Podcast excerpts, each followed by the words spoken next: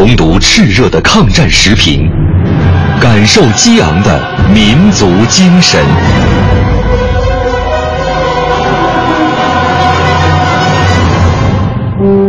纪念中国人民抗日战争暨世界反法西斯战争胜利七十周年，文艺之声特别节目《难忘的抗战声音》时评篇。听众朋友，今天选播的是一九三六年一月二十九日《救国时报》刊载的毛泽东与红色中华社记者的谈话，由中国抗日战争史学会副秘书长、首都师范大学教授史桂芳讲解。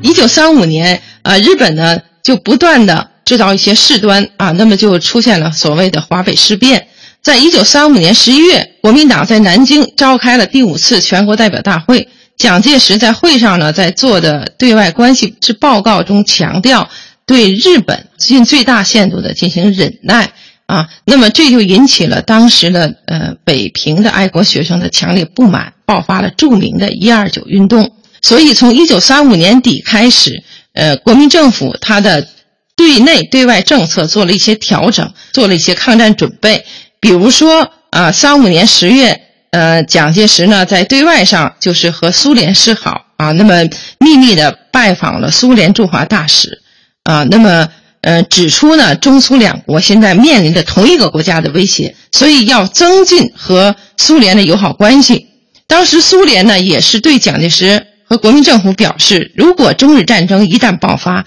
那么苏联将向中国提供援助。也就是在这种背景下，一九三六年《救国时报》刊登了呃毛泽东和红色中华记者的谈话。呃，这个谈话中呢，呃也表明了中国共产党它的对国民政府的政策也做了一些调整。也就是说，希望共产党和国民党能够和呃联合起来，共同的抵抗日本的侵略。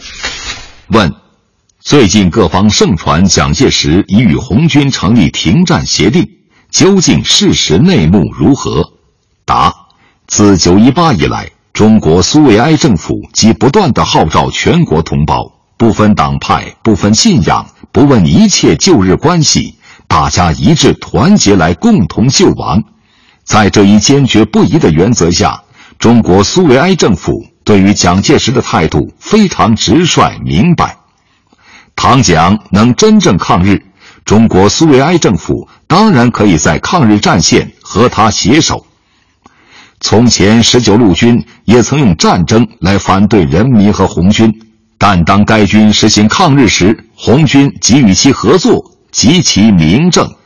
总之，红军与这个谈话的发表啊，是呃中共中央当时驻共产国际代表团。呃，那么在宣传党的抗日民族统一战线政策的一个非常重要的步骤，呃，那么也说明了呢，当时的红色中华社它的新闻稿，它不仅仅是一个简单的传播消息、传播新闻，而且呢，也是我们党开展这个对外斗争、政治斗争、扩大我们国际影响的一个重要的武器啊，一个重要的途径。本节目网络回听。请登录央广网“难忘的抗战声音”专区。